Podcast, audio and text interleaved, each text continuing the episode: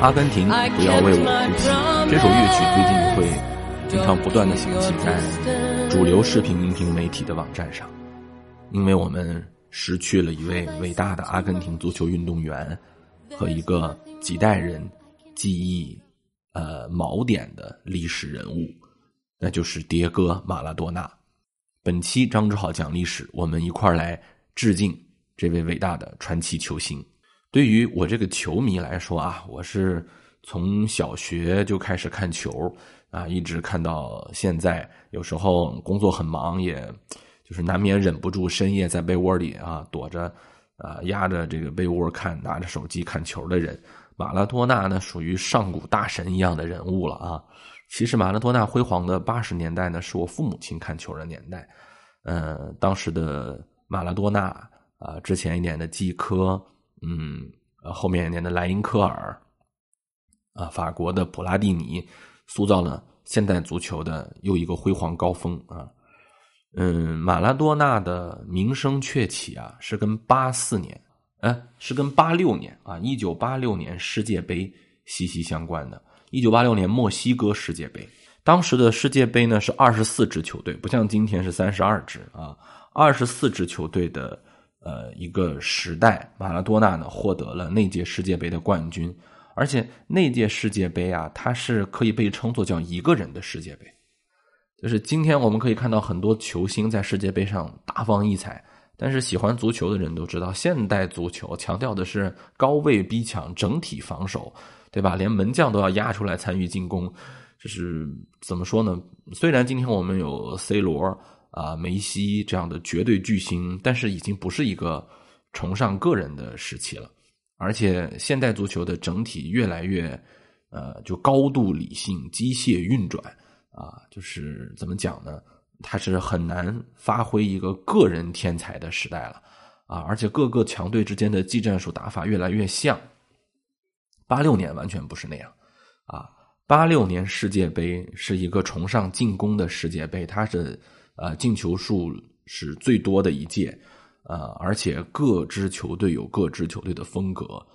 呃，说到马拉多纳作为一个不是简简单单的足球运动员，也是因为那届世界杯还有一些很明显的政治意味。有人说讲马拉多纳，其实就讲一场比赛就可以了，就是一场比赛可以概括马拉多纳的一生和他整个人的这个我们今天话说叫人设。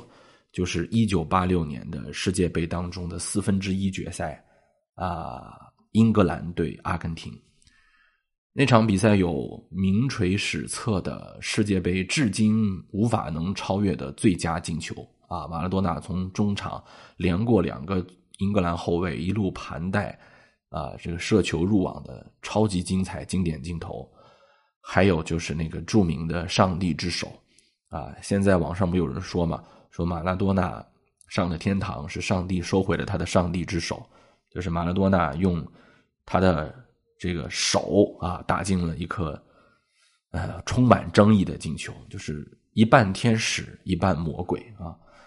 为什么说这场球还有很多的政治意味呢？咱们是个历史节目，咱们稍微来谈谈历史啊。今天不展开，我说一下，就是当时的英阿大战不是像今天，后来我们知道。喜欢看足球的人都知道，英格兰、阿根廷这属于世仇，对吧？在各种大赛当中有呃非常多的传奇的经典比赛，欧文的连过阿根廷好多后卫的这个追风少年的比赛，贝克汉姆和阿根廷之间的比赛，就是喜欢英格兰足球的和喜欢阿根廷足球的啊，这这完全知道他们俩的故事。但是这一切的缘起可能都来自于一九八六年。马拉多纳的那次精彩表演，而那次精彩表演的背后是一个国家的沸腾。如果你看过那个纪录片的话，你就知道马拉多纳当时，呃，他的父亲跟他一块儿，呃，去墨西哥参加比赛。嗯，他的母亲在啊，呃，他的母亲在呃直播的时候还向全世界的人啊喊，就是我是这个世界上最幸福的母亲。为什么？因为阿根廷拥有了一个。嗯，除上帝之外的另一个神啊。为什么是这样呢？他不是一个简单的运动员。我们知道，我们国家，嗯，在新中国刚刚崛起的那个时代，体育给我们带来了多大的振奋，对吧？大家想想女排精神，对吧？大家想想奥运会的金牌，我们能感受到，像我们这样的发展中国家，我们能感受到，当我们国家在蒸蒸日上的时候，体育给我们带来的振奋是非常大的。阿根廷同样也是一样。一九八六年之前的，一九八二年啊。大家可能都知道啊，一九八二年有一个非常有争议的战争，在四月到六月之间，马尔维纳斯群岛战争嘛。啊，这个今天我们不展开，我稍微介绍一下，有时间我们再讲，这也是非常有意思的一块啊。以后我会单讲一期的。一九八二年四月到六月，英国和阿根廷为了争夺马岛，阿根廷阿根廷它叫马尔维纳斯群岛，然后呢，有人也管它叫就是这个。弗兰克海战或者叫福岛战争，你不管你叫它福岛战争还是叫它马岛战争，反正就那地儿。我简单的说一下是怎么回事哈，就是这个离阿根廷很近的有有一系列群岛啊，然后马尔维纳斯群岛这个岛呢是英格兰啊，就是英国当年殖民地，当年他们做殖民扩张的时候的一个殖民地。后来阿根廷对这个地方提出了领土要求啊，这个。英国呢就不同意嘛，因为是他的殖民地嘛，就打了这么一场仗。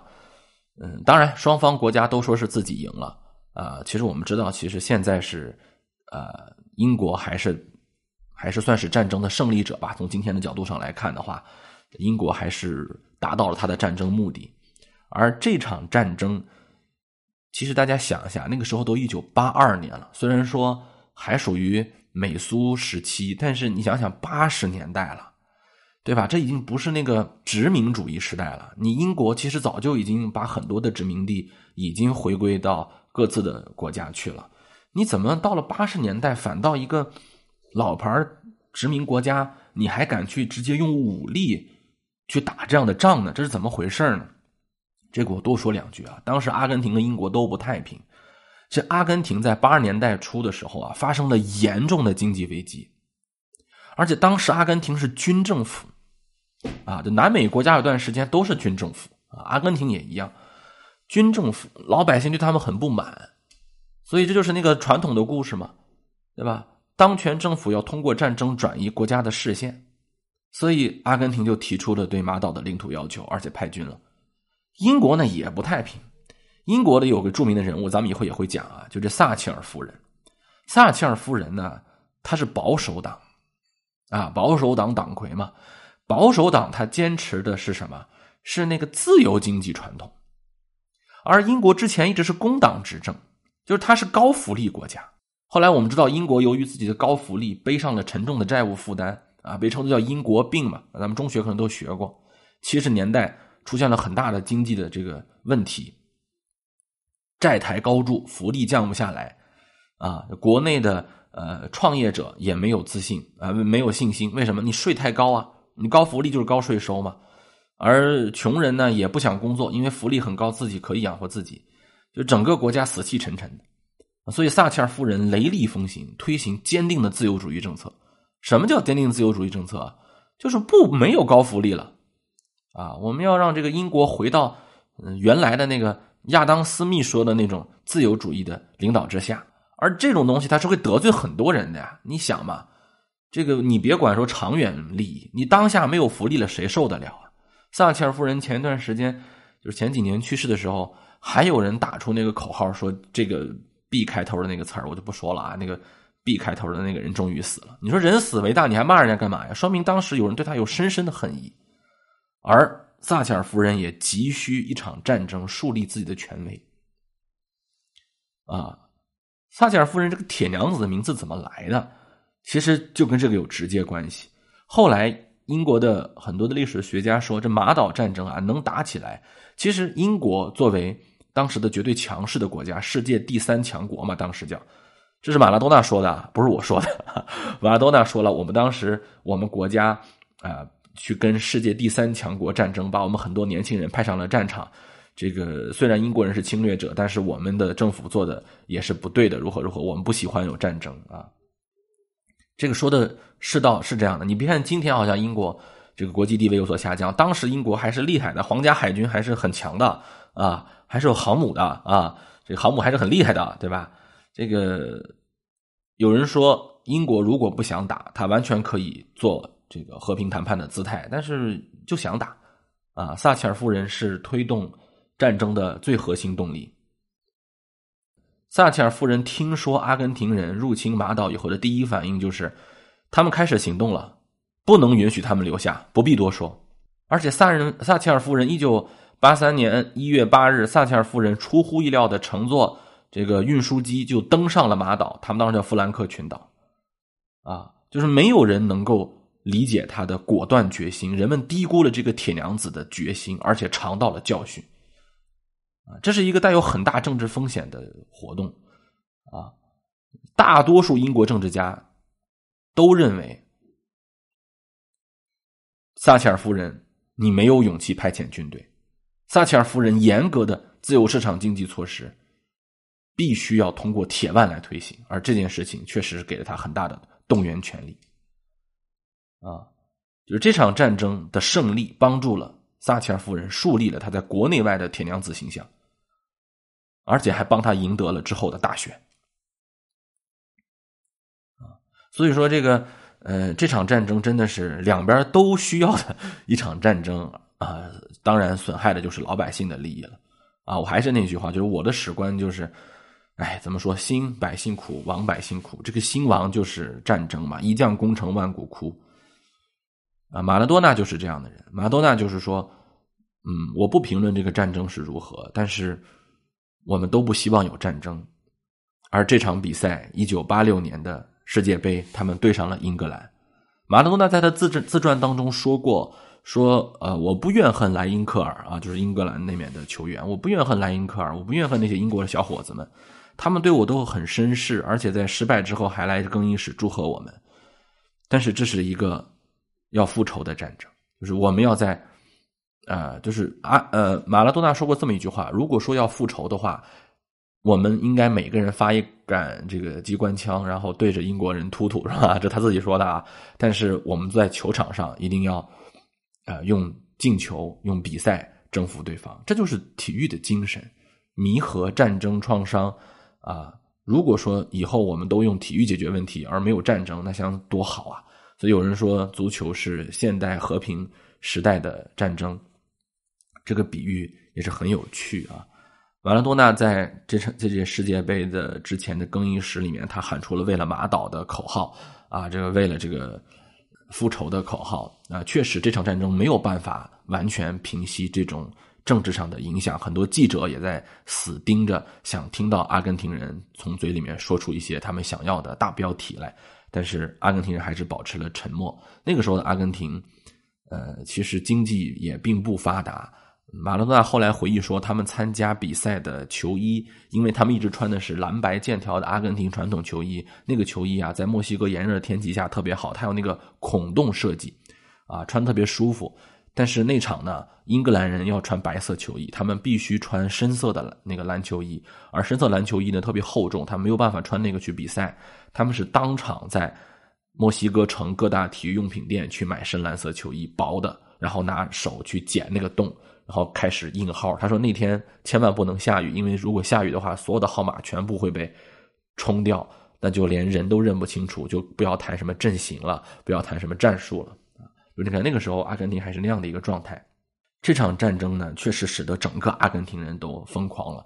他们在呃这个呃比赛之后喊出的这个“为了阿根廷啊，为了阿根廷”，确实已经不把这场比赛看成一个简单的体育比赛了。在在本届世界杯中，其实还有很多的大牌球星云集。像在上届世界杯里面大放异大放异彩的法国的普拉蒂尼都在这场比赛当中，但是所有的巨星都压不住马拉多纳的光芒。英格兰队还是很强的，当时的这届世界杯的最佳射手莱因克尔就在英格兰队，啊，莱因克尔的英格兰队，而且英格兰队当时的技战术水平可以说是当时欧洲的顶级水平，而且在上一场比赛当中。英格兰队刚刚是大比分战胜了乌拉圭啊巴拉圭，而阿根廷的八分之一决赛只赢了一颗球啊！如果没有记错的话，是英格兰队是三比零大胜巴拉圭，阿根廷是一比零胜了乌拉圭。就是在赛前大家都看好英格兰，而这场比赛我们后来就知道啊，马拉多纳的上帝之手，马拉多纳的连过多人，二比一，阿根廷战胜了英格兰。后来英格兰的教练就说说那个球肯定是他拿手打进的，他在这个几千名、千万名观众的面前偷走了一颗进球，但是他后面的那个进球确实是太精彩了，这就是为什么人们喜欢马拉多纳的原因，就是他总是有一些出乎意料的举动，但他又用超人的实力，这是一个典型的天才型球员。你们可以非议他的上帝之手，但是你们必须赞美他后面的。神奇进球！英格兰主教练说：“我们没有输给阿根廷队，他们踢的并不好，他们的状态也一般。我们踢的很好，但是我们输给了马拉多纳。”后来，阿根廷二比零战胜了当时叫最好的比利时队。来到决赛，他们碰到了西德队。当时的德国还是分成联邦德国和民主德国啊。当时的西德，这是一场经典的交锋。西德队也是本届世界杯。表现非常突出的啊，这个球队大家知道，阿根廷和德国的比赛也是一直很有看头的。两队在决赛上为全世界奉献了一场足球的教科书的经典战争啊，经典比赛。首先是阿根廷用他们的灵气，用马拉多纳的天才创造性的任意球传中以及反击，快速的反击，打了德国人二比零。然后德国人就展示出了他们一以贯之的德意志精神。后来我们知道德国的这个精神属性一直很强啊，被称作德意志战车。他们没有放弃，顽强的开始反击。啊，沃勒尔当时被换上场上场之后，用两次角球的机会在门前这个捡漏成功。后来沃勒尔也作为。啊，德国队的主教练参加了二零二二零零二年的韩日世界杯，并且获得了亚军啊，也很厉害的一个传奇球星。他的比赛我倒是看过啊。然后眼看就要拖入加时赛的时候，又是马拉多纳在，哎呀，怎么说呢？所有的人看着他传出了一个无比精妙的直塞，传给了当时他的绝佳搭档。布鲁查加，我一度怀疑啊，这个日本后来有一部漫画叫《足球小将》，里面的大空翼的原型可能就是马拉多纳，而他身边的那个搭档我忘了叫什么了啊，他的原型可能是普拉蒂尼或者说布鲁查加啊，我觉得那个发型都很像，那个身材就都很像马拉多纳。后来布鲁查加完成了致命一击，阿根廷队用他的创造性。用他的这个灵动啊，三比二的比分力克西德队，历史上第二次赢得了世界杯冠军。后来我们就不说马拉多纳在意甲，当时的意甲就跟今天的英超啊、西甲一样，是属于第一级别联赛啊，被称作小世界杯。马拉多纳没有加盟像啊尤文图斯啊、米兰双雄啊或者莱茵拉齐奥这样的绝对豪门，包括罗马、佛罗伦萨当时都很强，他加盟了当时还算弱旅的。这个那不勒斯啊，并且率领那不勒斯拿下了意大利甲级联赛的冠军。那就今天还有很多的意甲球迷一直喜欢那不勒斯，就是因为那个时代曾经有马拉多纳的辉煌啊。当然，今天那不勒斯也很强，有这个米兰的传奇球星加图索率领啊，我也是我很喜欢的一支球队。嗯，马拉多纳就是这样啊，他用一场比赛让世界记住了他，他的一生也就像这一场比赛。所以他其实特别像古代传说中的英雄，啊，兜兜转转，其实一生就是一战，一战演绎一生。我们希望今天的世界足球能够更多的涌现像马拉多纳这样的传奇人物，啊，带给我们极大的愉悦和心灵的震撼。最后啊，我代表我自己和所有喜欢看球的。新球迷、老球迷，缅怀这位伟大的足球迷马拉多纳，再见。